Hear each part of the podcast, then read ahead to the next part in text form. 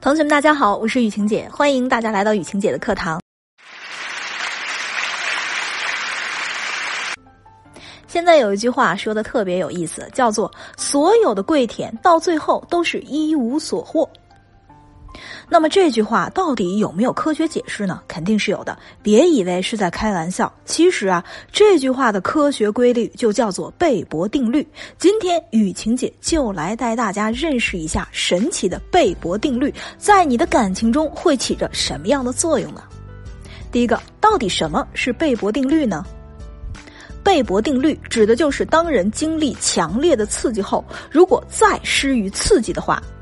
对他来说，也就变得微不足道了。就心理感受来说，第一次大刺激能冲淡第二次的小刺激，有点拗口啊。给大家打一个比方。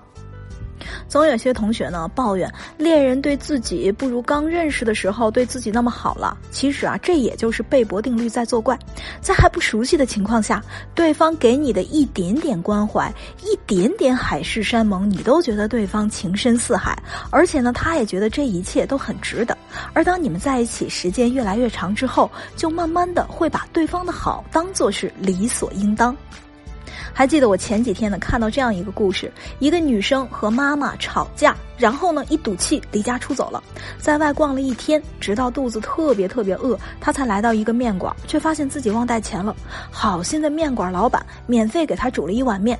女孩感激地说：“我们又不认识，可你对我这么好，而我妈妈竟然那么对我。”结果呢，自己越说哭得越伤心。面馆老板就说了。我才煮了一碗面给你吃，你就对我这样的感激，而你的妈妈却给你煮了十几年的饭，你不是应该更加的感激和感动吗？女孩一听，整个人才发呆了。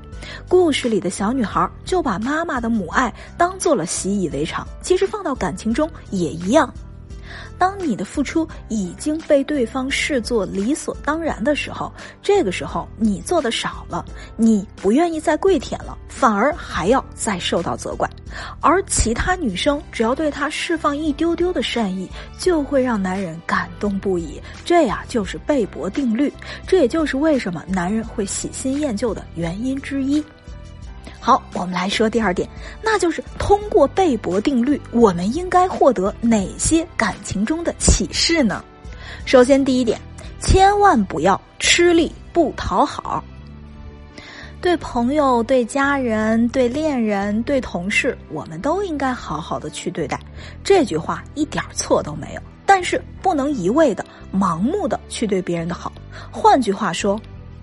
如果比赛的前半程你就把你的精力体力全都用完了，那么后半程，同学你只能宣布失败了。想一想，当你的精力体力能力达到极限之后，你没有办法再去投入更多，而这时别人的期待却还在不停的累加，稍有不留意，而你就变成了那个被抱怨的对象。一句话，千万别做的太满格。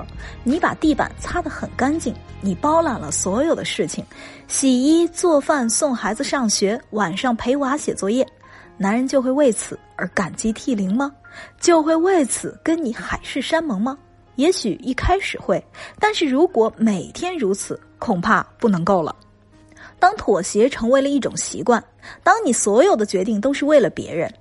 你自己总有一天会被别人逼得走投无路，也无路可退，不仅无法真正的获得双方之间的平等，甚至还会被伤得体无完肤，所有的委屈只能自己承担。雨晴姐在所有的课里，不仅和大家强调了一遍，而是强调了数遍，那就是。爱情的前提是自由平等的。如果你们之间打破了平等的天平，那么对不起，受伤的一定是你。当你成为别人眼中没有自我的人，别人不会以为你是无欲无求的，相反，只会更加的得寸进尺，因为你没有自我。举一个简单的例子。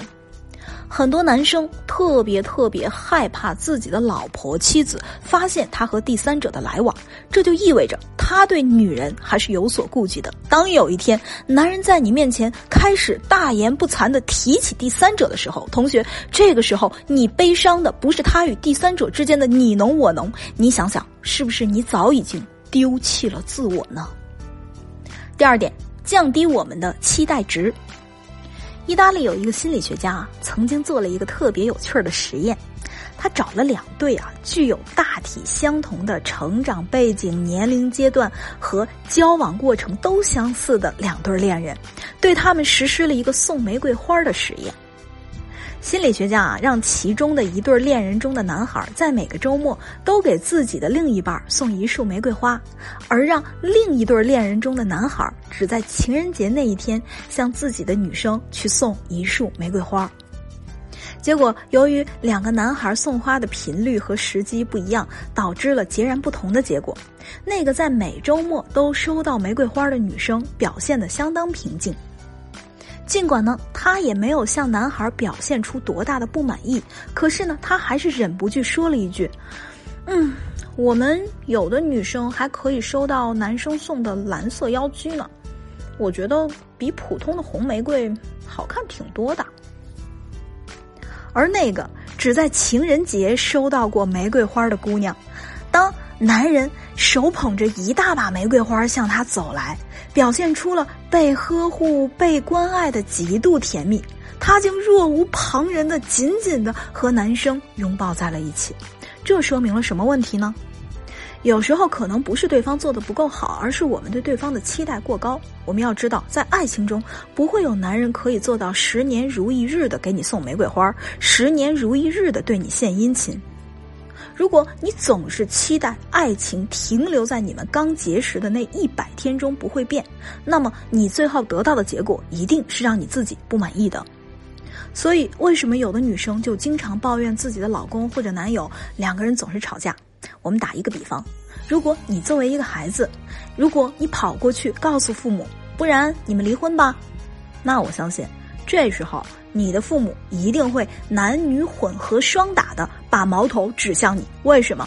父母吵架，他们只是为了宣泄发泄自己的情绪；离婚这件事儿，其实他们并不敢想象，甚至离婚是他们所害怕失去的东西的。有时候两个人在一起了，久了，时间长了。就会变麻木，变得看不到，好像也找不到对方的好了，对对方的要求反而就会越来越高。就像相对论里面讲的，水如果保持恒定的状态的话，你完全看不出水是在流动的。所以我们也是一样，有时候不是没有了感情，是因为感情就是这样平平淡淡的，似乎掀不起一点点波澜，仿佛就像一滩根本不动的死水。那么我们到底？该怎么样去掀起波澜，让它流动呢？比如偶尔给对方一个惊喜，一起约个会，吃一顿大餐，颠覆他对你之前的认知，让他产生感动、喜悦、新鲜，甚至哈哈大笑的这样的一些感觉，这些东西都能够让你们的感情再生波澜，让他再重新认识到你。一条笔直的线成为一条曲线才是良性的发展状态。如果你还不知道该如何激起婚姻的波澜，也不用担心，可以找到雨晴姐的小秘书冉欣老师。冉欣老师是雨晴姐冉欣的汉语拼音的小写。如果你还有更多的不懂，可以订阅这个专辑，也可以期待雨晴姐在喜马拉雅后续的付费课程。同学们，下期不见不散。